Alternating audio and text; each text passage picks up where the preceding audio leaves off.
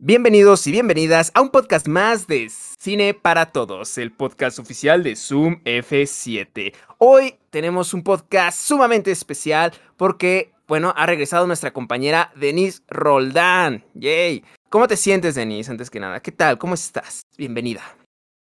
Ya, bien, la verdad es que yo no tuve ningún problema con COVID, más bien fue mi familia y pues me tocó estar al pendiente de ellos, de ellas, entonces pues ya, todo mucho mejor. Afortunadamente el cobicho no ha llegado a mí, pero bueno, no me siento inmune. ¡Ey, qué bueno! Mi querida Diana Mendoza también nos está acompañando. ¿Cómo estás, mi querida Diana? ¿Qué tal te trata la vida? Con, con frío, porque ya se viene, no sé si se vienen épocas de frío, de calor. Estamos en el mundo al revés. En Londres hay este alerta por calor y aquí eh, estamos pues con chamarras. Pero bueno. Frialor. Sigamos, sigamos ignorando el cambio climático, eh, pero yo muy bien. no, la verdad, este, yo muy bien, pero con frío, o sea, me, me, gusta el frío, la verdad, pero no me gusta cómo se está dando Viviendo en medio del apocalipsis, pero muy bien, ¿no? Muy bien, este, esa es la actitud, estamos en una película de Cronenberg, pero pues vamos, vamos a, vamos a darle, y pues nada, feliz que a Denny no le haya dado el cobicho, pero pues a su familia y también feliz de que su familia no haya presentado, pues más allá de las molestias de la gripa. Qué bueno, qué bueno que ya están saliendo todos, ya todos este andan andan mejorcito, ¿no? Por allá. ¿Y por qué eh, estamos otra vez en línea? Se Pero ajá, sí es, pues porque nos estamos pues nos seguimos cuidando, ¿no? Ahora sí que este pues algunos miembros, ¿no? de de los Zoom F7 Studios llegaron a presentar algunos síntomas, ¿no? No estoy autorizado es que la verdad, eh, la verdad hicimos beso de 15 y pues ahí alguien traía el COVID. Ya nos exhibiste, Diana. Perdón, amigos. Eso era íntimo, pero está bien. también que los, que los panas se enteren. Eh, en fin, esto es muy, muy especial, este podcast, porque es el especial de Cronenberg, ¿no? El especial de Body Horror va a poner muy bueno, así que vayan dejando su like, sus comentarios. Saben que si hacen bulla, YouTube lo va a premiar. Y si están en Spotify, pues muchas gracias por compartirlo, por seguirlo también a, la banda de Apple Podcast. En fin, ya saben que pueden dejar su super duper chat porque al final los vamos a ir leyendo, ¿no? Bueno, en, la próxima transmisión. Eh, como sea, vamos a comenzar de una vez con nuestra ronda de noticias. Un buen cinéfilo mamador está informado y actualizado. Noticias. Esta semana tenemos tres noticias bastante interesantes, ¿no? Un poquito, este, que hicieron, no hicieron tanto ruido en la red, sin embargo me parece que son dignas de mencionarse. ¿A quién le gustaría comenzar? Tenemos una sobre los semis y otra sobre los VFX. Pues si quieren le entro yo. entro yo primero con lo de los VFX, porque creo que sí, ya es algo que se ha estado comentando hace unos ya varios días, ¿no? Pero sí estaba bueno mencionarlo acá porque sacan, o sea, salen bastantes reflexiones sobre ello. Todo empezó con un, con un chismecito en Reddit, ¿no? De, de, de un artista VFX que dijo, ya estoy harto, ya no soporto estar trabajando con Marvel porque deadlines verdaderamente mortales, ¿no? Deadlines. De un día para otro, casi, casi. Ajá, y con unos cambios muy, muy intensos, eh, pues a unas fechas muy, muy próximas a ya entregar todo, ¿no? Por ahí salió lo de Taika Waititi, ay, yo siempre con ese nombre, pero bueno, el caso es que él este, pidió ahí unas, unas modificaciones muy intensas a, a semanas, ¿no? Espérenme porque traigo el de Lolita. Ay, estoy haciendo un Lolita Yala, no puedo faltar. Eh, es el COVID. Es, no puede faltar. Es, el, regreso. es el clima. Es... Ah, no, que no sea COVID, por favor. bueno, el caso es, el caso es que eh, empezaron a soltar cada quien ¿no? sus propias experiencias en torno a, a cómo ha sido trabajar con Marvel. Y, y, de ahí pues se destapó la cloaca, ¿no? De todo este, mm. de todo es, de esta mala organización que tienen para con la parte de la postproducción y específicamente con los efectos especiales, que la gente ya los ha estado reconociendo como está, que se ven pues mal hechos, ¿no? Y no creo, verdaderamente no creo que sea por la calidad del trabajo, sino pues ya está saliendo estos elementos, ¿no? Eh, eh, las fechas súper apretadas y cambios así de abruptos. Entonces diría, no, pero pues son personas anónimas, nadie, no están diciendo sus nombres, pero sí, ya salieron dos personas con nombre y apellido diciendo, eso fue lo que a nosotros también nos pasó. Y entre ellos está Drew Goville, que trabajó con Marvel en Guardianes de la Galaxia y en Spider-Man Regreso a casa. Y también está Todd Sheridan, que en marzo, justo en marzo de este año, habló sobre la escena final de Black Panther, que lo mismo, ¿no? Eh, fue muy criticada, que dijeron, no, se ve chafísima. Bueno, pues es que nos dieron así poquitín tiempo para terminarlo. Y, exigencias como de, no, es que pues, necesitamos más soldados, necesitamos todo más, eh, eh, más grandote. Exacto, mucho más espectáculo y ahí fue cuando se pusieron el pie. es, o sea, dar de espectáculos sin calidad, ¿no? O sea, es exactamente dispararse en el pie porque... Exagerar, exagerar simplemente por, por un gustito del director en ese momento que puede ser válido, pero es un poco lo que mencionamos, ¿no? Si la preproducción está bien, bien amarrada, pues este tipo de cosas no va a suceder, ¿no? A mera hora. para pasarles un poquito la bolita y que me digan sus impresiones, pues salió hace poco también eh, que Taika Waititi, en una entrevista con Vanity Fair, pues ah, está haciendo estos análisis, ¿no? De las escenas y, sale con, con, oye, ¿no te parece que está como medio raro mi personaje, que se ve medio, medio falso? Y a mí me da la impresión de que si desde Marvel no van a sacar ahí algún comunicado o algo sobre todo esto, creo que la actitud de, del neozelandés menos, más o menos nos da a entender que pues se lo van a tomar a la ligera, que es como, ups, se ve feo, bueno, pero nos van a poner ocho, ¿no? O sea, como que no nos va a importar realmente y no van a hacer algo como, como una declaración mucho más fuerte de todo esto. Pero ahí sí, quiero escucharlos. ¿Qué opinan? Pues mira, este, la verdad es que esa actitud que, que dio Taika, que presentó Taika Waititi en, en Vanity Fair, también la tiene bastante esta Kat Coiro, quien en una entrevista, bueno, ella es directora de la serie de She-Hulk, serie que fue ha sido extremadamente criticada eh, del tráiler, ¿no? Porque se ve falso a más no poder. Y ella tal cual menciona este, que las reacciones tienen que ver con el hecho de que She-Hulk, el personaje, es muy diferente a los otros personajes CGI que se han visto. Mm. Eh, pasa a felicitar a la encargada de efectos especiales de Marvel, ¿no? Dicen, ay, es una, una chingona, ¿no? Ella se rifa. Este, y mencionas que más bien la banda no está adaptada a, ver este tipo de asuntos, ¿no? O sea, haciendo de lado. ajá, o sea, como que la culpa es de los fans y no del trabajo de la organización de ellos. Exacto. O sea, no reconociendo que, pues, obviamente si hay problemas internos, y yo creo que, pues, tanto Waititi como, uh, como Koiro eh, son personas que, pues, no van a querer pelearse con. no, no, van a querer este meterle leña a su propia empresa, ¿no? O sea, eh, quieren tener una buena relación para, pues, seguir manteniéndose ahí.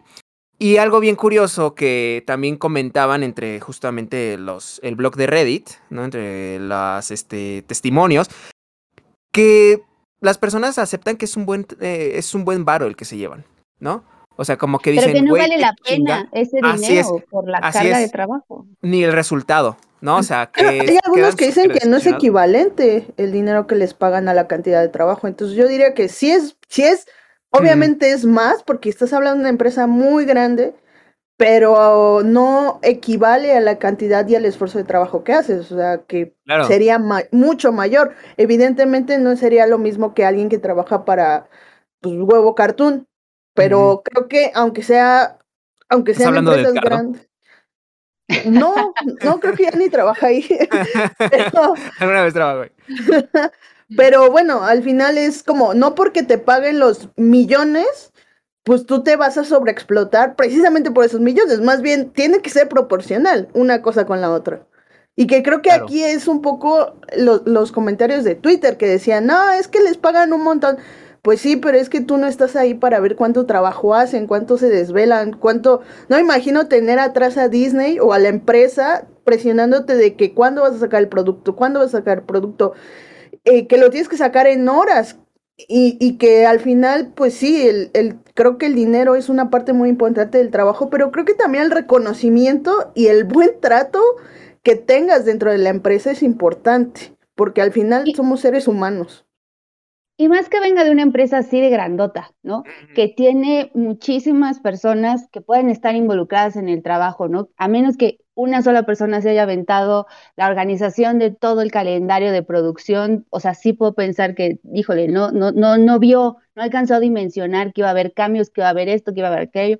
Pero estamos hablando de una empresa que sus créditos duran un montón. ¿Eso qué significa? Que hay muchísimas personas detrás trabajando en ello, ¿no? Entonces no podría ser eh, una justificación que tengas una mala organización al interior solamente porque pues le estás dando prioridad a otras cosas. Y desde mi punto de vista creo que la prioridad está en el cast, está en la prioridad en la parte de qué tanto dinero le están dando a, la, publicidad, ¿no? Y que le están dando más chance a eso que pues a que su producto final verdaderamente esté chido. Hay, hay un video que hizo Monitor Geek, ¿no? Este, yo lo recomiendo mucho el canal en general, pero el, el video que me refiero es sobre los efectos especiales de Marvel, ¿no? Y donde dice, bueno, ¿por qué se ven peores ahora, no? Y, saca a colación eh, también una de las entrevistas que le hicieron a Kevin Feige, donde dice, es que a nosotros nos interesa más la parte del guion, ¿no? Narrativa. Eso como que dices, ¿en serio? ¿En serio te interesa tanto eso como que descuides los demás apartados? Pero eh, creo que tiene bastante sentido si reflexionamos cómo películas cambiaron a la mera hora, como este Spider-Man, este, la es lejos de casa, o bueno, no, no, no, way home. no puede regresar a su casita.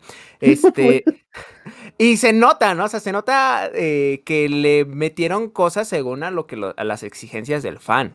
¿No? O sea, se pasó lo mismo con la última de Doctor Strange, en donde dicen, ah, no manches, pues, este, igual y, y nos va a funcionar si hacemos esto u otro, cambios a la mera hora, de repente sabemos de que, pues, eh, Sam Raimi grabó una nueva película prácticamente, ¿no? A lo que ya tenía. Entonces, pues me da la impresión de que es por eso que también ya vemos los efectos especiales. Igual ya están trabajando en unos, pero ni siquiera terminan de refinarlos, ni siquiera terminan de hacerlos cuando ya les están este, cambiando la jugada, ¿no? O sea, como que tiene sentido que digan, oye, pues es que este, estamos desmadrugando, ¿no? Nos estamos desvelando y haciendo cosas como un ojo que parece pegado con paint, ¿no? O sea, en la frente de Doctor Strange al final de su película. Sí, que creo que, mira, más que al guion, creo que mm. Marvel siempre va a vivir eh, dependiendo de lo que quieran los fans. O sea, creo que ya lo vimos, con, creo que dijiste muy bien eh, Spider-Man No Way Home, justo que al principio no tenía ni pensado hacer el cameo de los tres Tom Holland. No, es cierto. Yo creo que ya la vieron muchos. De Toby Maguire y este Andrew Garfield. Es, pero al final lo tuvieron que hacer porque es lo que querían los fans. Eh, y por eso creo que al, al final volvemos a lo que decía, ¿no? Cambios a última hora, pues es por eso, porque Kevin Feige dice, no, ¿sabes qué? Los fans no quieren esto, los fans quieren al Superior Iron Man y se los vamos a dar, entonces me tienes que meter un efecto de cómo va a ir este Tom Cruise y cómo se va a quitar el casco, y lo necesito para esta semana porque la siguiente ya es la premier y... Eh, y antes de esa semana tenemos que sacar el tráiler y por eso muchas veces vemos un tráiler sin terminar con esos efectos. Me acuerdo mucho del de Spider-Man No Way Home que se lanzó, el primero que se lanzó de los primeritos, los efectos todavía no estaban ni acabados. Pero creo que esa fue una filtración, pero, pero, o sea, imagínate, a ese nivel están trabajando casi, casi a horas de la película, o sea, me, se siente en la universidad cuando vas a entregar el trabajo y lo estás editando 15 minutos antes de entrar a, a la clase. O sea, evidentemente. afuera del salón. Exacto, evidentemente no te va a dar tiempo ni de procesar lo que estás haciendo. Y eso es también algo bien importante que, que vi en Twitter de una persona que trabaja en VFX, que decía, es que también la culpa es de Marvel, es de Marvel Disney, pero también de las empresas que los contratan, porque no, no, su contratación no es directa, es a través de Ajá, es a través de empresas. Y también esas empresas tienen la responsabilidad de, pues, sacar la cara por sus empleados y decir, pues, oye, ¿sabes qué? Pues pasa esto, no los trates así. O sea, pero se, se aprovechan porque no tienen un contrato fijo, es por proyecto. Además, esa es una. La otra es la cantidad de productos que lanzan. Marvel tiene series y, y, y producciones de aquí a 2030, creo evidentemente es trabajo así para unos cuantos artistas, pues no les va a dar, pues no les va a dar el cuerpo ni la. que, al, año Exacto, que al año sean múltiples títulos, ¿no? O sea, dices, híjole, qué cabrón. Y creo que es el puntote, ¿no? O sea, que sean empresas subcontratadas, porque si han trabajado con agencias eh, y les ha tocado ver cómo hablan con los clientes, tal cual, ¿no? O sea, les prometen lo imposible, ajá, o sea, para que el cliente se amarre. Y pues sí, o sea, sí, es verdad, es responsabilidad también que el cliente, en este caso, siendo una empresa tan grande como Marvel, Disney, o sea, diga, güey, este, tampoco te voy a aceptar que, que pues tenga tan baja calidad, ¿no? O sea, si te vas a tomar más tiempo, pues evidentemente te vamos a dar más tiempo, ¿no? Pero que también las empresas, las subcontratadas estén este, prometiendo mil maravillas y a la mera hora pues sea explotando este, a sus empleados y haciendo que entreguen trabajos bien hojaldras, ¿no? Pues no lo vale. Pero, sí. en fin. Eh, ¿Te gustaría pasar a la siguiente sí, nota? Hablando, hablando ah, de contenidos eh, que nos van a que no podemos ver porque son tantos que no nos da tiempo. Hablando de masividad, sí. Hablando de masividad, eh, se anunciaron los semi esta semana. Eh, pues yo creo que mis compañeros no han visto mucho, pero yo eh, sí. Pues nada, creo que ya la noticia ya tiene bastante, pero creo que me, gustaría mencionar un par de cosas que HBO, HBO contrátanos, tiene la, eh, está liderando con 140 candidaturas seguida de Netflix. Aquí vemos como este Netflix pues ya un poco se ha convertido en la segundona. Sí, ya no es el rey, Netflix ya, no es el rey. Y creo que la salva pues el juego del calamar y Stranger Things, mientras que HBO pues tiene creo que producciones eh, de calidad este, mayor, no lo sé. Y pues creo que aquí también, como dice Denny, nos da un espacio para reflexionar sobre cómo van a ser los Emmy y qué tan relevantes. Bueno, la discusión de todos los años, ¿no? ¿Qué tan relevantes ya son los premios a esta altura del partido? Que creo que estaba leyendo que los Emmy creo que son la, las única, es la única ceremonia que ha mostrado mejoría a este números de espectadores. Creo que el año pasado tuvo su mayor rating desde 2000, de, 2018, que fue de 7.4 millones de televidentes, es decir, pues, a comparación del año pasado, que, que bueno, del año pasado, eh, que fue 2020, 2021, perdón, que cayó 16%, pues aquí eh, el año, no, 2020 cayó 16%, 2021 subió, y pues veremos este año que ya se supone que ya estamos más balanceados, vemos si a la gente le sigue interesando estos premios. Eh, a mí me interesa, pero porque me gustan mucho las series, pero no sé si a un público más general le siga, le siga interesando ese tipo de premios. Eh, y nada más, eh, esta era una mención rápida sobre los Emmy. Pónganos si ustedes han visto la mayoría o si han visto alguna de las series que están aquí. Pero nada más mencionarlo, en este espacio se les ha recomendado varias series de las que están nominadas y si no siguen mis recomendaciones, pues no van a estar al tanto. Eso hay que reconocérselo a Diana totalmente. Ella nos ha recomendado un putero de las series que están ahí. Exacto. Suscríbanse para, y esto era solo un comercial para que se suscriban a Cine para Todos. Así no, para pero, que miembros también. Uh. Pero mira, está Better Soul, obviamente está Euforia, que, que, fíjate, Euforia, eh, Zendaya fue nominada por productora, que, que se me hace súper curioso, ¿no? ¿Cómo? Es la productora más joven, ¿no? En ser nominada. es lo que se comentaba.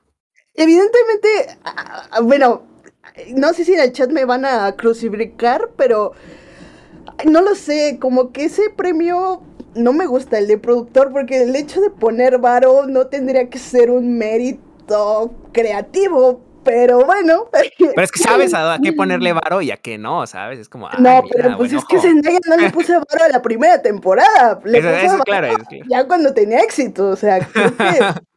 Oye, pero le puedo poner varo al juego del calamar, no sé. un poco trampas, lo veo así, pero pues nada. Eh, los, bueno, para quien lo quiera ver, eh, los semis se van a llevar a cabo el 12 de septiembre. Entonces, si lo quieren ver, no sé cómo, todavía no hay host. No sé, les vuelvo, no sé cómo va a estar la recepción de estos premios, pero pues esperemos que Pero Cold Soul, que no le he visto, se lleve por lo menos uno, porque No le dices tú, perdón. tú ya viste todo, ¿no? Y, lo único que nosotros hemos visto no lo has visto. No sé, no sé, hay algo que me dice no la veas, eh, pero... Ah, no puede ser. Sí, Diana, pero si Denny... si hay 30 comentarios en este video, la veo. Me veo en la primera temporada. Me veo en la primera temporada. pero sí, sí, sí. No, ¿cómo que saben cuándo. comentarios. Bueno, ya. No, o sea, me refiero a la primera temporada, pero no, está ah, chido, está chido. Van, van. Oye, Diana, comenten. yo quería preguntarte si tú sabes cómo hacen la, o sea, quién decide qué para, o cómo le hacen para saber si tal personaje merece ser actriz principal o actriz de reparto, porque eso me pareció súper, eh, o sea, muy ilógico que a, a Seahort, a Rhea Seahort, le, la hubieran puesto como actriz de reparto de, de Better Call Saul, cuando en realidad no hay ninguna otra figura femenina en Better Call Saul. Es protagónica, ¿no? ajá, es protagónico, ¿no? Ah, y ¿Sabes qué siento? Es que como los Oscars, siento que es cuestión de eh, estrategia. O sea, como es que en actriz protagónica está, eh, pues está The Morning Show, está Euforia, que creo que se lo va a llevar Zendaya de, de calle. Entonces no puedes competir con Zendaya. O sea, eso es mm. perder el premio y que creo que tendría una mejor oportunidad como este, actriz de reparto. Bueno, no lo sé porque Nicholas Brown, que es la hija de Succession, es esta Chauvin, puede que se lo lleve, pero creo que es cuestión más bien de estrategia, de es dónde te metemos para que tengas más posibilidades de ganar. eso se le llama estrategia. Muy bien, muy bien. Bueno, ya la tercera notita de esta semana es una, híjole, para que ustedes puedan decir, yo soy cinéfilo y geopolítico, ¿no? O sea, está muy cabrón, está muy intenso. Bueno, arrestaron a tres cineastas en Irak y este, obviamente creo que el que más llama la atención es a Jafar Panahi, a quien arrestaron apenas el lunes 11 de julio. Eh, si ustedes no lo conocen, bueno, fue director de Taxi Teherán y Tree Face, eh, la, es su última de sus últimas películas. Bueno, fue arrestado cuando este, fue a protestar y cuestionar los arrestos previos de sus compañeros cineastas eh, Mostafa Al-Ahmad y este, Mohammad Rasoulov. Eh, disculpen si la pronunciación no es exactamente como debería de ser, pero la verdad es que pues, está complicado. Esto tras las protestas que fueron eh, fuertemente reprimidas por autoridades iraníes. Estas protestas a partir del derrumbe de un edificio a principios de este año en el que murieron 41 personas. Bueno, ¿por qué el derrumbe de este edificio? Por eh, pues la relación de corrupción entre el gobierno contra las empresas inmobiliarias, ¿no? Eh, pues había, no estaba bien hecho este edificio, ¿no? No había autoridades que estuvieran, ajá, negligencia total. Bueno, pues la banda estaba protestando por ello, ¿no? Eh, protestas donde este, se exigía justicia por la muerte de, pues, de hermanos, de familiares. El chiste es de que las autoridades iraníes ahorita con el gobierno, el régimen de, bueno, por el que están pasando, eh, se, me fue ahorita el nombre del presidente iraní. te lo ah, digo ahorita, amigo, no te preocupes. Ah, muchas gracias. bueno, eh, fueron este, sometidos con violencia y los cineastas al cual pues se pusieron eh, a pues a tuitear, a, este, a compartir hashtags y los arrestaron por eso, ¿no? Panahi, les vuelvo a repetir, fue a, cuestionar, ¿no? la razón de los arrestos, fue a cuestionar el cómo estaban sus compañeros y también ha sido arrestado. Cannes ya se pronunció, también el Festival de Berlín, ¿no? En donde exigen la liberación de estos tres eh, cineastas. Y bueno, también cabe recordar que Panahi ya ha tenido problemas en el pasado. De hecho, desde el 2001 había sido arrestado junto con el mismo cineasta Mohammad Rasouluf eh, por filmar sin permiso, ¿no? O sea, como que siempre les andan buscando pretextos para poder este, llevarlos a la cárcel. Pero en esa ocasión, tanto a Rasoul, Rasouluf le habían bajado la condena como a Panahi lo, eh, lo sometieron a prisión domiciliaria, ¿no? Y los eh, obligaron a ya no, a no filmar nada, ¿no? Tenían prohibido hacer películas y de ahí justamente salió la película, este, esto no es una película, ¿no? Este documental, ¿no? También Taxi Tejera, ¿no? O sea, donde buscan huecos legales y no las estrenan en sus países, las mandan sin ellos presentarse, obviamente, a, este, a Cannes, a festivales internacionales donde pueden tener un poquito más de, de, de voz. Eh, se cree, se considera que estos arrestos vienen a partir de las tensiones geopolíticas, bueno, las tensiones globales que se están viviendo porque no se logró uh, continuar con los acuerdos nucleares de Teherán en las conversaciones de este a partir de la, de la invasión rusa a Ucrania.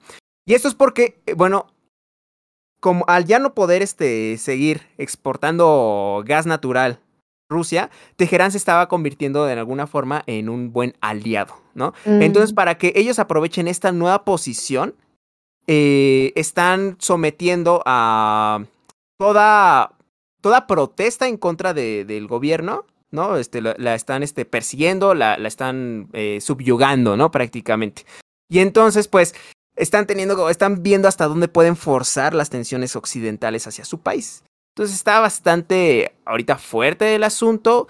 Creo que no se le ha dado tanta imagen a la figura de Panahi, ¿no? Porque anteriormente, justo cuando estrenó documentales, cuando ya sale, pero no sé si se va a comentar más cuando eh, ya salga la última, el último proyecto donde estuvo trabajando, ¿no? Que de hecho, o sea, está como en esperas, en aras, a ver qué, qué, sale.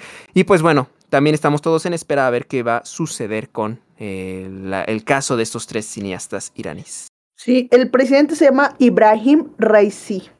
Así es, sí, sí, sí. Este, y ya nada más una aclaración rápida sobre mi tema, amigos, que me equivoqué. La actriz de Succession es Sarah Snook, nada más. Y pues decirlo de lo de respecto a Panahi, yo creo que si es nominado al Oscar, evidentemente creo que es el, reflector más grande y que creo que sí se va a comentar. Igual, desafortunadamente creo que no es un cineasta como tan reconocido a nivel mundial y quizá por eso su caso no esté, que debería, por supuesto que debería, pero pues no, no, creo que no tiene la atención necesaria y ojalá pues se le dé más adelante.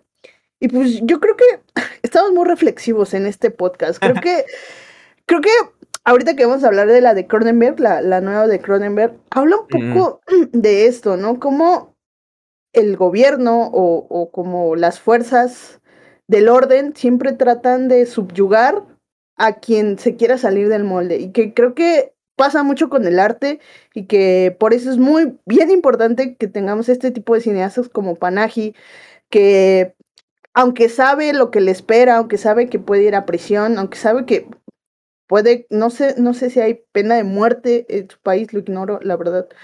Eh, sigue, sigue protestando, sigue haciendo valer su voz porque sabe que tiene una responsabilidad con eh, su pueblo. O sea, no en nivel Mesías, pero él lo hace desde su trinchera, que es el arte. Hacer sí, una responsabilidad social, exacto. Ajá, y, y pues nada, es una lástima que, como siempre, pues las clases más poderosas siempre traten de callar. Pues pero en fin. Bueno, pasamos de una vez a la cortinilla de cartelera. ¿Listas las palomitas? Esto hay en cartelera. Amigas y amigos, este es el especial de Body Horror de Cronenberg. Y eh, bueno, esta semana Movie, Movie ha llegado y ha traído a salas eh, la última película de David Cronenberg, Crimes of the Future. ¿No? O sea, se había estrenado en Cannes, pero ahora ya la podemos ver en contaditas salas y posteriormente a finales de este mes en su plataforma. Híjole, Híjole, la verdad es que a mí me, me ha agradado bastante, ¿no? O sea, creo que me ha sorprendido mucho. O sea, no soy como el más fan de Cronenberg, no soy el más este, adentrado a su filmografía, pero eh, a una película que a mí me movió mucho en su momento, bueno, me, me dejó bastante trastornado, ¿no? Este, fue Crash. El y efecto Cronenberg. Y he visto mucho de Crash en, en esta película, ¿no? O sea, también he visto La Mosca, este, por ahí. Eh, y Naked Lunch, pero sinceramente yo encontré muchos, muchos aspectos de, de, Crash a Crimes of the Future. Pero antes que nada, me gustaría escucharlas a ustedes, ¿no? Porque siempre es importante, ¿no? Como ir cocinando estas opiniones. Mi querida Diana, ¿tú cómo encontraste Crimes of the Future? Pues la encontré muy bien, pero primero vamos a hablar de qué trata, porque mucha gente luego no sabe de qué estamos hablando. Eh, eso es culpa suya por no revisar internet. No, no es cierto.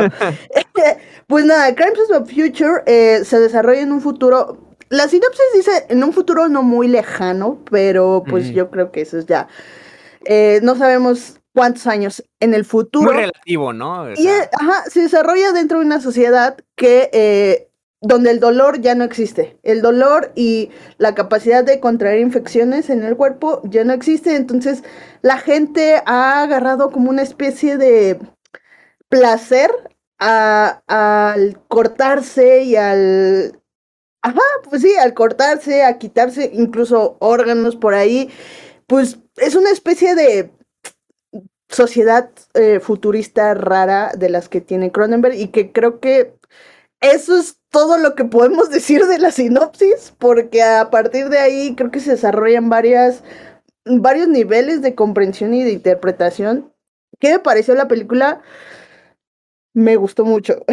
me gustó mucho, mucho, porque ya les, ya les adelantaba yo que creo que una de. Bueno, para empezar, creo que eh, me, me, estuve leyendo un, un, libro de Cronenberg, que, que es Cronenberg eh, por Cronenberg, que este, ahí habla un poco de, la, eh, de su proceso creativo. Y en una de, de, esos, en una de esas páginas, Cronenberg decía que él siempre está atraído sobre lo que hay dentro del cuerpo, no tanto la personalidad de las personas, sino lo que tenemos dentro, que creo que es, que él dice, creo que lo más terrorífico es saber que dentro de nosotros hay algo que nos puede matar y no tanto temerle a los fantasmas. O sea, es, algo muy chido. Y, y hay una parte que dice, yo siempre, eh, perdón, a mí siempre me ha parecido atractivo saber qué es una célula. ¿Cómo, cómo se imagina una célula? Una célula como un eh, organismo, no, como algo autónomo del cuerpo. Algo que no puede ser gobernado por nadie. Simplemente es una célula que trabaja y hace su trabajo, pero no le da como eh, explicaciones a nadie precisamente. Y que creo que aquí lo explora más. Eh, es un poco. Me, voy a, me voy a enredar un poco, pero creo que voy a llegar al punto al final. Porque creo que eh, durante toda la película vemos al personaje de. por aquí tenía la ficha técnica. Saúl, perdón. Saúl, Saúl por Vigo Mortensen, que es un, es una especie de. Bueno, es un, es un señor que tiene la capacidad de regenerar órganos.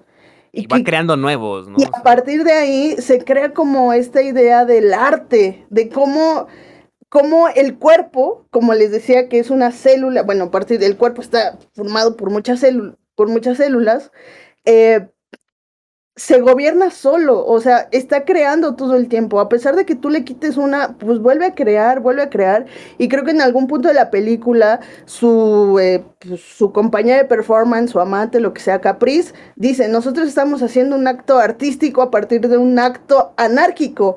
Porque al final el cuerpo es anárquico y que creo que es una de las, uno de los puntos clave que dice Cronenberg. El único, si, si, bien el humano sí ha sido sometido por el gobierno, por, por reyes, por monarquías, el único que no se puede gobernar es el cuerpo. El cuerpo siempre va a ser anárquico. Por eso creo que le encanta tanto a Cronenberg hablar del cuerpo en sí, de la belleza interior, porque es la única belleza que no se puede gobernar. Y este es uno de los puntos de los que me fascinó la película. Eh, otro es el tratamiento que hace del arte y del espectáculo y de cómo mucha gente simplemente va a agarrar el cuerpo y le va a meter cosas así aleatorias simplemente para hacerlo visual, pero visual no significa bello. Bello es lo que hace la pareja de Caprice y de Saúl, que es a partir de un hecho anárquico crear arte para darle sentido a su vida, pero pues no, no sé si me di a entender, amigos, esa película me dejó así, me voló la mente.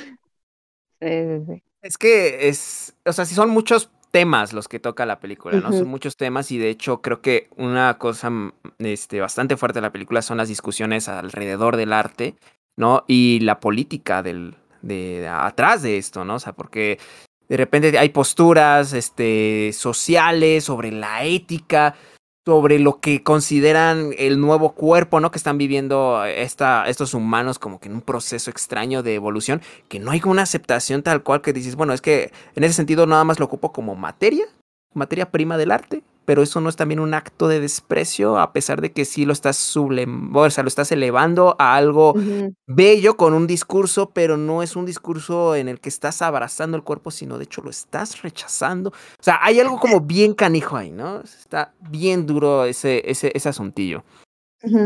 Que, creo que al final se resuelve un poco con, con la resolución de Saúl. Exacto. El Cronenberg te da la respuesta, no, obviamente, no se las vamos a decir, pero Cronenberg da la respuesta a déjalo ser. O sea, no trates de. Por eso te digo, el cuerpo es el único ser anárquico que no rinde cuentas a nadie, porque resulta curioso que eh, un personaje que tiene cierta conexión con el gobierno tenga dentro suyo un sistema anárquico, o sea, un, un agente del orden tenga dentro de su cuerpo un, un sistema digestivo anárquico. Que no puede, que no, que no puede controlar. No que, no puede controlar y que al final pues va a tener que ceder o morir. Y que creo que una de las cosas que, vuelvo, a mí me gusta y que se ha repetido en Twitter muchas veces es el, ¿cómo se llama? Eh, bueno, la cirugía es el nuevo sexo, que creo que al final no, no es el tema de la película, pero sí es una, ¿cómo se llama? ¿Cómo le diría? Es una frase Ay, justo lo, lo decía ayer, es como un, un, un, una frase de lucha, o sea, como que el, la cirugía es el nuevo sexo porque nosotros vamos a hacer con nuestro cuerpo lo que nosotros queramos. Nadie nos va a decir cómo debemos de tratar al cuerpo. Y que creo que también una de las conversaciones que yo interpreté en la película es el arte, justo lo que decías. Nadie te va a decir cómo hacer arte nadie te tiene que decir que esto no se, que esto se puede hacer o que esto no se puede hacer. Yo lo tomé mucho, eh, yo lo interpreté mucho con, con, el estado actual del cine, precisamente porque pues, obviamente me gusta mucho el cine de ¿por qué, ¿por qué, me voy a dejar llevar por lo que Disney, Marvel, eh, espectáculos, este, me, me están diciendo cuando hay otros artistas que están haciendo otras cosas a partir de otras cosas diferentes que no tienen nada que ver con Marvel. Una de las frases, ya para, para dejar hablar a Denny, una de las frases que, que, venían en el libro de Cronenberg es que a él no le interesa meterse en tu cabeza, a él no le interesa manipularte. De hecho, él, él quiere que tú te metas a su cabeza porque porque a él le interesa, como decía Miguel, que salgas trastocado de la sala, que salgas reflexivo y que pienses en la película y lo que tiene Cronenberg que decir, pero él jamás te va a manipular eh, con su película. Y me parece fascinante esta película y lo que hizo y lo que dice, y ya. Perdón.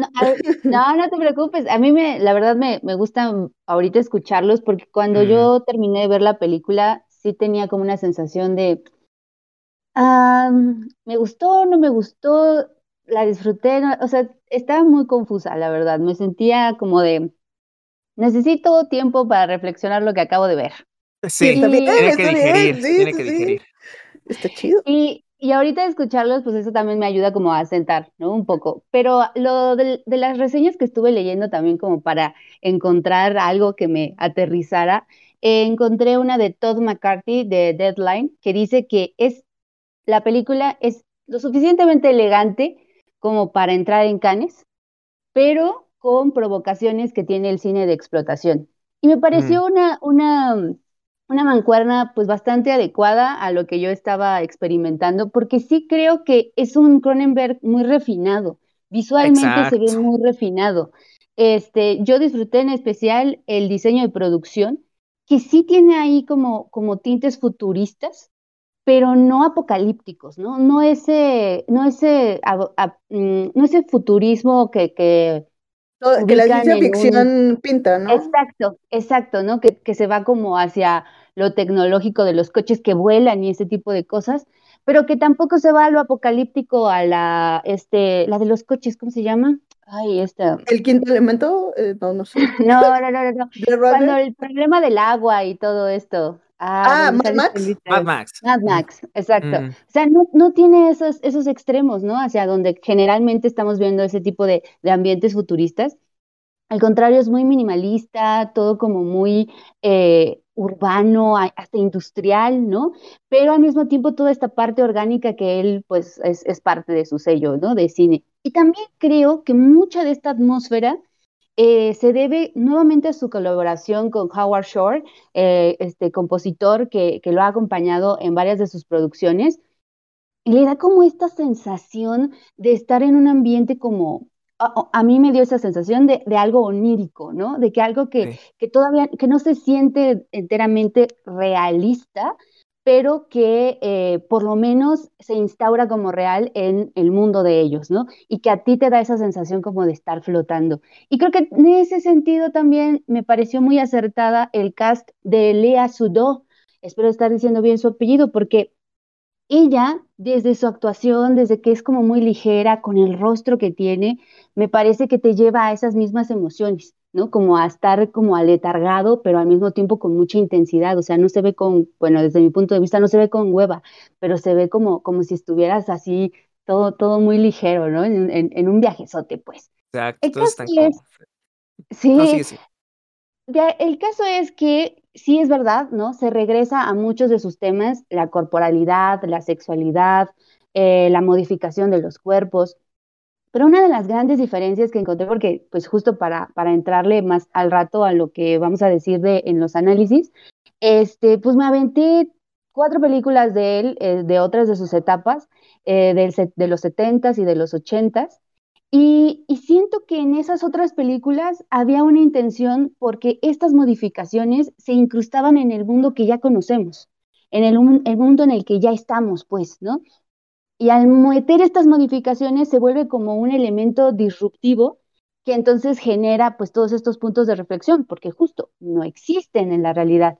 Pero con esta, con Crimes of the Future, esa, ese shock inicial ya está de alguna forma, ¿no? Ya está instaurado que estos cuerpos eh, generan órganos, que ya está tan instaurado que ahora lo han modificado para hacer arte, está ya tan instaurado en nosotros que hasta hay un organismo este, gubernamental sobre los nuevos este, órganos, o sea, ya de alguna forma ya se pasó esa sorpresa de la modificación del cuerpo, pero ahí viene la otra de nueva cuenta tenía que haber un elemento que fuera disruptivo, es decir, esas modificaciones que en algún punto habían sido intencionales terminan por ser genéticas. Y ahí es donde vuelve a ser como ese giro que le gusta, ¿no? Que le, que le encanta a, Cronenberg de volverte a como a noquear con estas reflexiones súper intensas.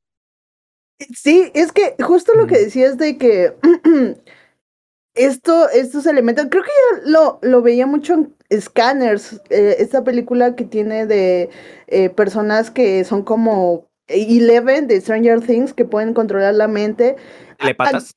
¿Mande? ¿Telepatas? Ajá, ajá, son los telépatas. Eh, creo que tiene mucho de, de esto esta película, porque también ahí había una institución que intentaba como, pues, no, bueno, en este caso, en, en el caso de Scanners, no, no les intentaron hacer nada, más bien era como reclutarlos y registrarlos, y acá, pues sí, es como de, ok, vas a hacer arte con tu cuerpo, pero hasta que yo te, hasta el punto que yo te diga. O sea, como decías, ¿no? y cuando te, quieras salir, creo que en algún punto el, el, agente de la unidad de nuevos vicios, que es la, mm. la unidad que caza a los mutantes, pues lo dice, ¿no? Es que si no los metemos en la caja, va a ser muy difícil. Bueno, es que si una vez que se salgan de la caja, estaba hablando de los mutantes, va a ser muy difícil que los volvamos a meter.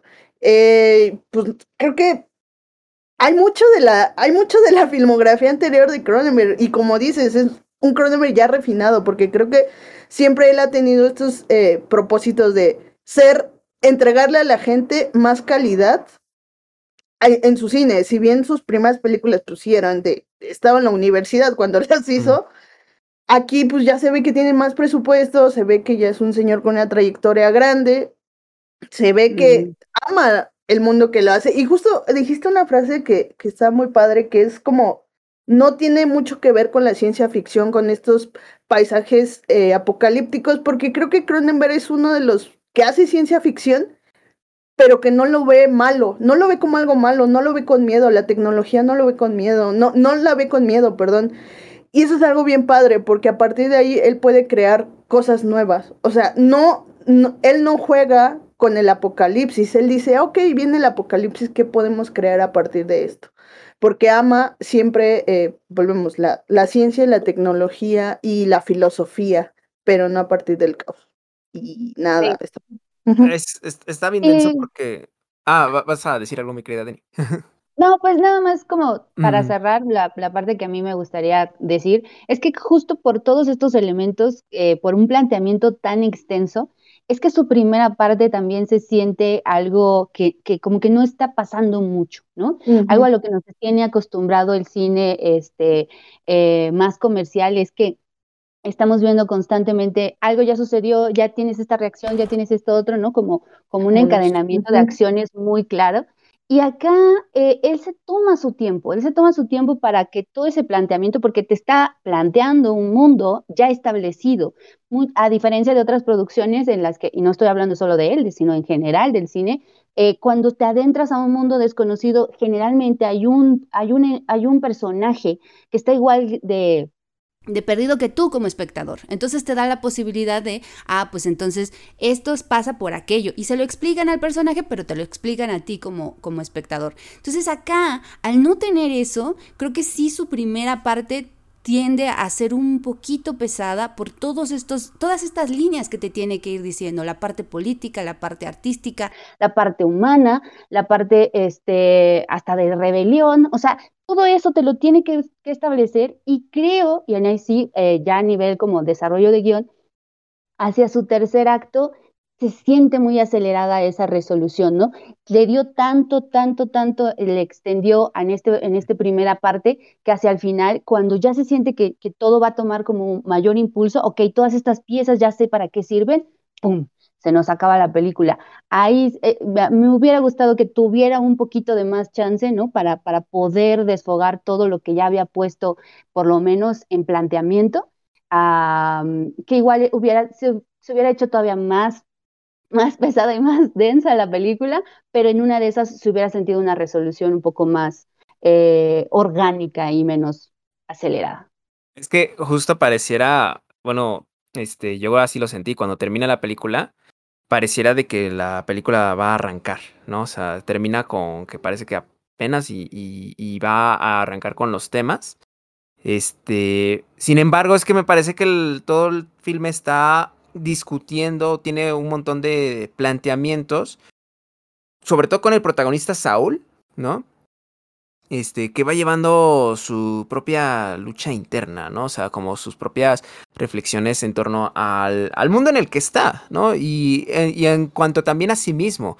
O sea, estos personajes nuevos que va conociendo, ¿no? Y, y, la forma en que los aborda me parece bastante interesante, porque no hay como tampoco una especie de, de simpatía del todo por ellos, ¿no? Sin embargo, no los aborda desde un rechazo, no los aborda desde la confrontación.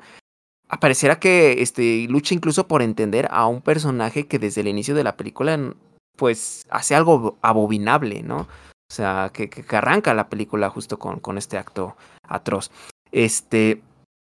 Y más bien está este, tratando de terminar de entender el mundo en el que está, o sea, tratando de entender incluso como el, el porqué de, de, de, de su cuerpo, ¿no? O sea, como el, justo, o sea, lo que menciona esta, esta Diana me parece muy, muy poderoso, ¿no? O sea, de, es el apocalipsis, pero no se trata de sencillamente eh, hacerse bolita, ¿no? Y esperar a que, a que lo peor pase, sino más bien de estar tratándolo, tratar de entenderlo, o al menos entendernos a nosotros ante este, ¿no? Este. Y, y creo que es como una forma bien interesante también de ver su propia filmografía de, de Cronenberg. ¿No? O sea, las discusiones que hay sobre incluso lo provocador del arte, ¿no? O sea, sobre los límites a, dónde lo lleva, o sea, con, con él, junto con otros artistas, los planes que tiene hacia otras este, performances. Y decir cosas así, oh, eso sería muy provocativo. Y como que de repente se detiene y dice, bueno, ¿y es necesario que sea provocativo? ¿No? O sea, y creo que esta película, curiosamente, no se siente tan provocativa, ¿no? Curiosamente. O sea, no. Creo que otras películas de Cronenberg sí. O sea, y en ese sentido estoy de acuerdo, o sea, se siente el cineasta más refinado, más maduro, el decir, ok, es que eso ya lo experimenté, ¿no? O sea, esto ya lo probé. Ahora quiero más bien este, darle como con muchísimo más calma este, abordar estos temas, ¿no? O sea, seguirlos cocinando. Este, pero en fin, la verdad es que creo que todavía habría mucho que decir de, de la película, ¿no? Pero este, por el momento no va a alcanzar, ¿no? Porque si no el podcast duraría eternamente. Y todavía hay un tema de análisis que, que, se relaciona directamente. Entonces, amigas mías, ¿qué les parece si pasamos directamente a la cortinilla de análisis? Uf, estos análisis no los hacen ni en IMCINE.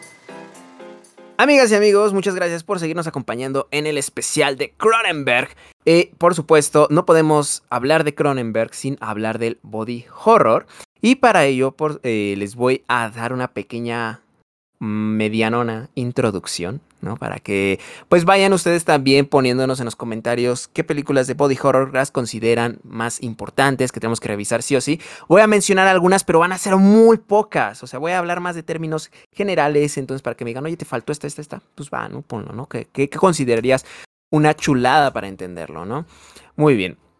Eh, en la introducción de la antología de cuentos de horror titulada The Mammoth Book of Body Horror, Stuart Gordon, legendario director de Reanimator, definió el horror corporal como aquel que se encuentra en el propio cuerpo. Tu cuerpo te está traicionando y como es tu propio cuerpo, ni siquiera puedes huir. Además, añade, el mejor horror corporal hace que tu cuerpo se vuelva contra ti, ¿no? Y ahí se relaciona un poco con lo que nos decía esta Dianita de que bueno, pues no podemos controlar lo que sucede dentro de nosotros. Tan solo pensemos en aquellos momentos que nos hacemos conscientes de los cambios físicos que sufrimos. Tal vez un día nos miramos en el espejo y vemos la grasa acumulada en el abdomen que no siempre estuvo ahí. O quizá miramos con angustia la gradual pérdida de cabello en nuestra cabeza o los enrojecimientos y erupciones de nuestra piel tras una alergia. Nuestro cuerpo es parte de nuestra identidad. Sin, sin menospreciar la llamada belleza interior, el físico también habla de quiénes somos. El no poder dominar lo que sucede con nuestro cuerpo es un miedo bastante común. A fin de cuentas, como señala el biólogo Ronald Alan López, la composición genética está fuera de nuestro control. Y es a partir del terror en la ciencia que... Eh, eh, y es a partir del terror en la ficción que extrapolamos estos temores y desarrollamos un mar de planteamientos al respecto. Curiosamente, desde los primeros años del cine se han explorado distintas formas de transgredir las barreras corporales.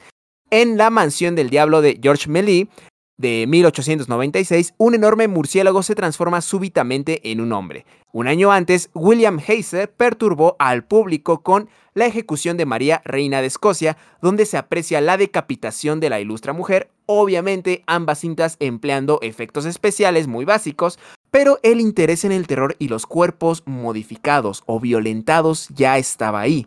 Si nos ponemos más, si nos ponemos más exigentes respecto al origen del horror corporal, la cosa se complica. Oficialmente se considera que el término se lo usó por primera vez en un artículo llamado Orality, o sea, oralidad, de Philip Brophy para la revista Screen UK. El artículo donde ahonda en el cine de su época, la década de los 80, que continuaba con el boom vivido del, eh, con el boom del cine de terror vivido en los años 70, este término se utiliza para eh, describir el contenido de Alien del 79 y cómo The Thing eh, de Carpenter llevó a su límite más cabrón este contenido, con una criatura amorfa con un increíble desprecio al cuerpo humano, el cual tan solo lo utiliza como contenido proteico. Ciertamente, Brophy... Eh, espérenme tantito, ¿se escucha música por acá? No sé si se está colando. No se escucha, amigo. Va, ya, era mi temor. Ciertamente, Brophy no describe nada nuevo, solo le da nombre a una particularidad en el cine que estaba explorando y explotando en su época, pues el tema de las grotescas deformaciones corpóreas ya se había manifestado en la literatura. Pensemos en uno de los referentes favoritos, La Metamorfosis de Franz Kafka, publicado en 1915, donde describe el paulatino proceso de transformación de un hombre en un gigantesco ser insectoide. Stuart Gordon, por su parte, señalaría como la abuela del body horror a Mary Shelley, quien eh, reconocería su icónica obra que escribió a sus 18 añitos, Frankenstein, donde el horror corporal yace en el monstruo creado por ambiciones científicas desmedidas. El resultado es una criatura víctima de una horrible apariencia y posteriormente un victimario en la vida de su creador. Sin embargo, Gordon reconocería la peculiar figura apasionada y sombría de la figura de Mary, de Mary Wollstonecraft, quien recibió el corazón calcinado de su marido tras la cremación, el cual guardó en un saco de terciopelo y lo llevó con ella hasta el último de sus días. Conviene rescatar también el cuento de La Transformación, publicado después de la muerte de Shelley, donde se aborda un intercambio de cuerpos que tiene como propósito saciar los deseos secretos de sus involucrados. El monstruo, el monstruo es el cuerpo monstruoso, no el personaje monstruoso. Describe Ain Yourself al hablar a propósito del body horror, donde destaca las características de manipulación y deformación al estado normal de la forma y función del cuerpo. Aunque ciertamente el horror corporal no me parece, me parece que es muchísimo más antiguo que la época gótica y explorado en diversas culturas, tal es el caso de la Rokurokubi, criatura japonesa cuya característica principal es un cuello sumamente alargado y deformado o en lugares mucho más conocidos, Momtsuko Pinky. Momtsuko Pinky. Perdón, es bien cobrón de pronunciar en la Eh, la bruja de origen prehispánico que para volar se desprende de las partes de su cuerpo, comúnmente las piernas, para colocarse patas de ave y alas. El peso terrorífico de estas criaturas yace en sus aberrantes transformaciones que atentan contra la naturaleza, sin embargo, es innegable que a partir del modernismo, las historias de terror estuvieron cada vez más involucradas con el avance tecnológico. El control genético puede residir entonces de fuerzas no vivas como una máquina. Y es que, como señaló al inicio Gordon, el componente de, la, eh, de lo involuntario le da un peso enloquecedor a este tipo de horror. Las mutaciones, metamorfosis y la destrucción corporal a menudo se insertan desde un agente externo en las historias. En Alien, por ejemplo, las criaturas la criatura se hace presente como una suerte de araña semejante a una mano, oficialmente llamado facehugger, o sea, abrazacaras, que aparentemente es un órgano reproductor andante cuyo propósito de existencia es atrapar el rostro de su víctima para literalmente violar su boca y depositar así un huevecillo. El parásito se desarrolla paulatinamente hasta romper el pecho del cuerpo que lo alberga, brotando como una escurridiza y espeluznante lombriz de cabeza fálica. La bestia en sí misma es terrible. El xenomorfo presenta características de diversas criaturas de la Tierra, pero unidas en un solo demonio cósmico. Y es su desprecio a otros seres, quienes utiliza como incubadoras, lo que nos inquieta, las cosas que podría hacer con tu cuerpo. Y bueno, sin embargo, lo mucho que hay que decir de Alien tendrá que esperar para su propio análisis, pero sirve bien para introducir a uno de los exponentes más importantes del terror corporal contemporáneo. Cuando la saga del xenomorfo buscó director para su cuarta entrega, entre los nombres figuraba el de un cineasta canadiense que ya se había hecho de reconocimiento por sus cintas como Cromosoma 3, Videodrome y La Mosca. David Cronenberg llegó con su maletín de piel humana a la sala de reuniones de la Fox Miró a los ejecutivos a los ojos y les arrojó en la cara tumores extripados que consiguió en un tambo de residuos hospitalarios. Bueno, eso no pasó, pero sí rechazó la oferta. Damas y caballeros, todavía queda mucho por hablar de Cronenberg y nos queda una sección deliciosa y grotesca. Se trata de nada más y nada menos que el especial a todo color de David Cronenberg, la, carne más nueva que nunca. Especial exclusivo para nuestros guapos y perfumados miembros, así que no espere más y únanse a los miembros de este bonito canal para especiales exclusivos como el análisis que mis compañeros le tienen preparado. Recomendaciones caladas recomendaciones garantizadas.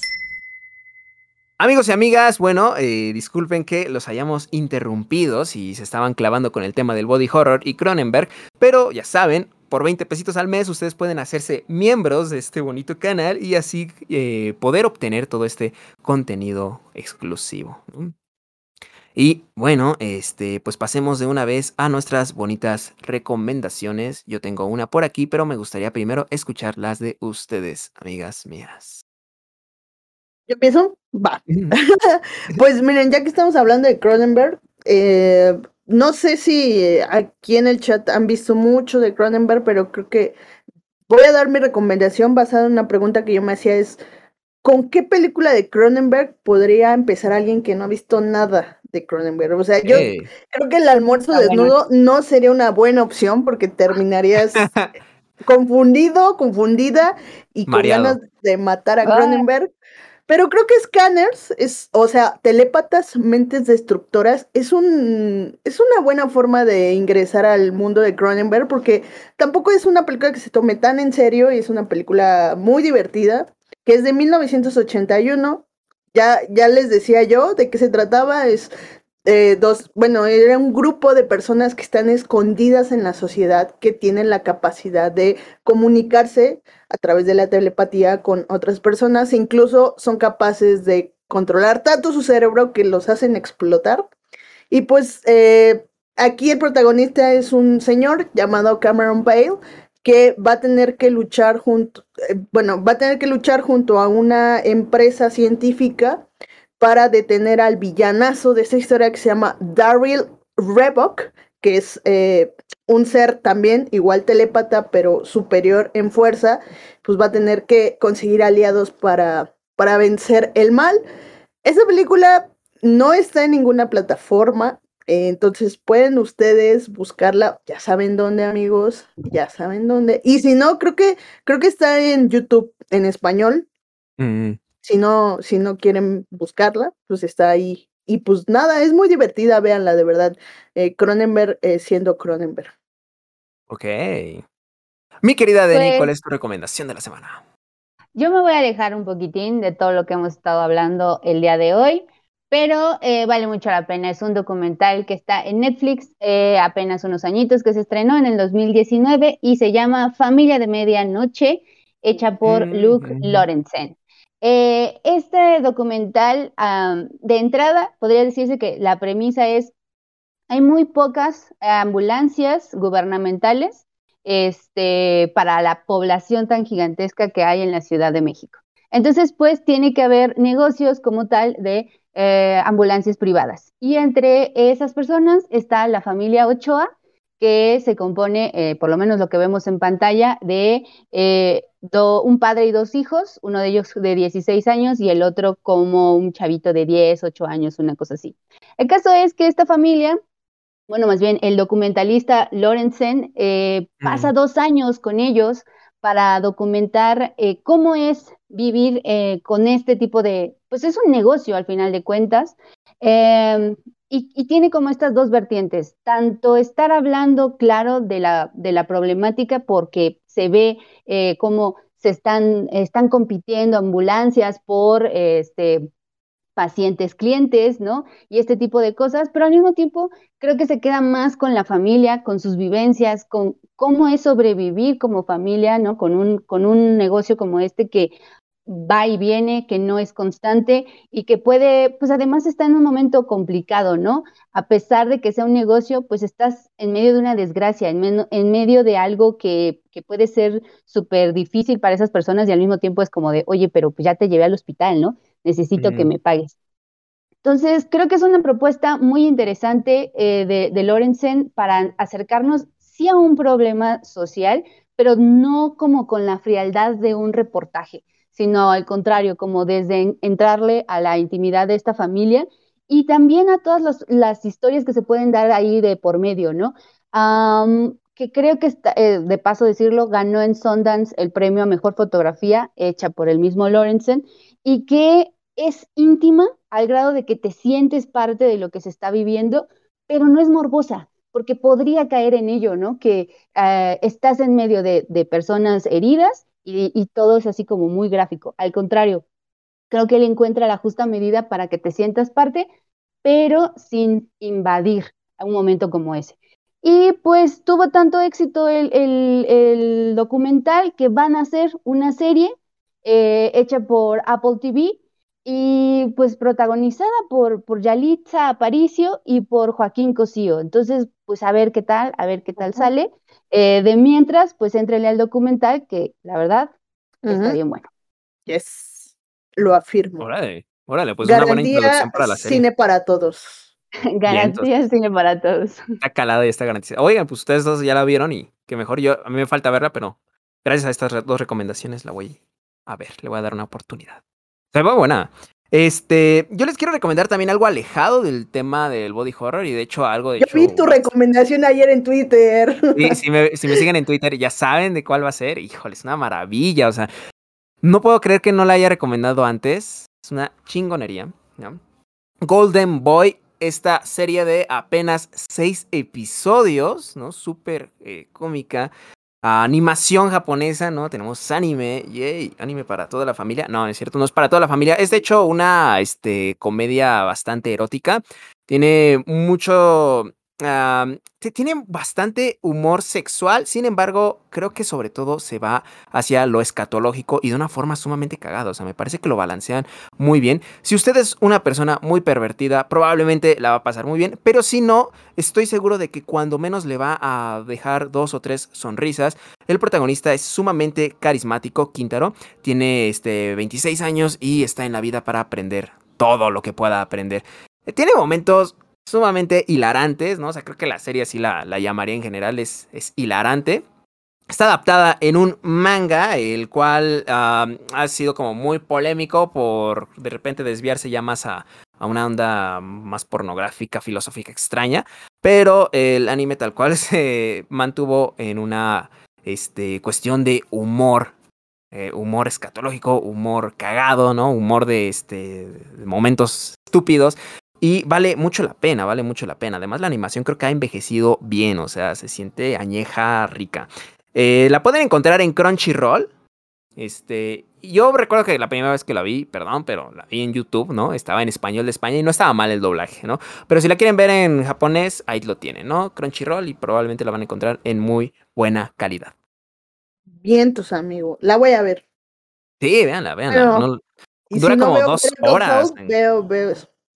Ajá, ve, ve Better Call Saul y, ya entre capítulos vas viendo este, Golden Boy. Bueno, vamos a pasar a la sección de Super Duper Chat. Saben que si dejan nuestro, su Super Duper Chat, este, nos van a ayudar mucho. También sus super gracias. ¿no? Ahorita han estado como medio bajones. Yo entiendo, ¿no? La crisis, la crisis.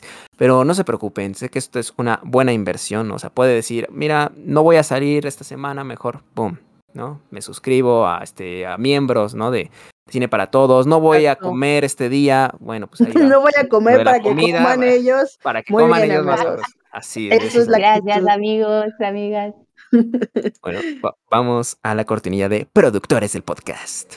Tu apoyo hace posible este espacio. Productores del podcast. Productores del podcast.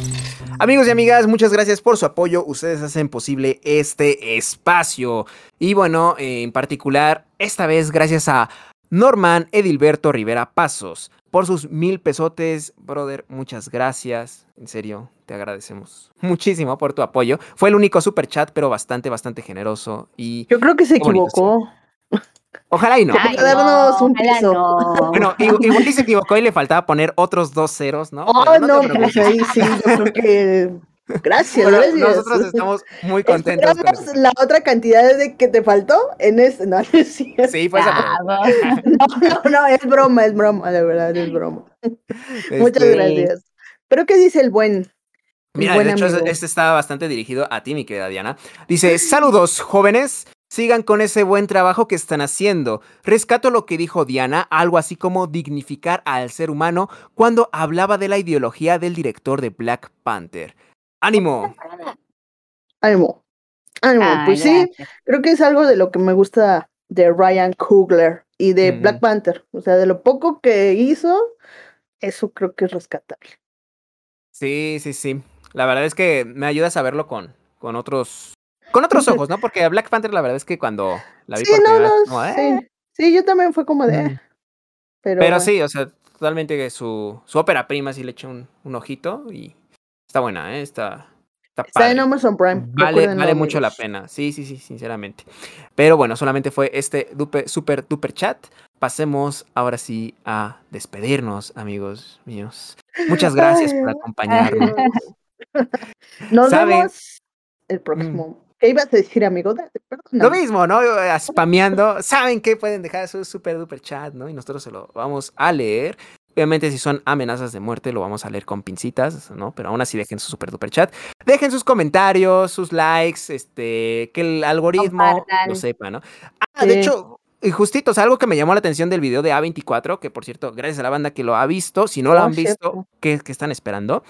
Eh, fue bien curioso porque cuando estaba escribiendo el guion, o sea, curiosidad random, estaba escribiendo este el, el, guioncito para el video y no sabía cómo cerrar, entonces dije, ay, ¿cuál es tu película favorita de A24, no? Y curiosamente la banda este, puso ahí bastantes, bastantes películas, no sé, creo que eso también como que ayuda a que, el video eh, sepa a YouTube que, están interactuando mucho con él.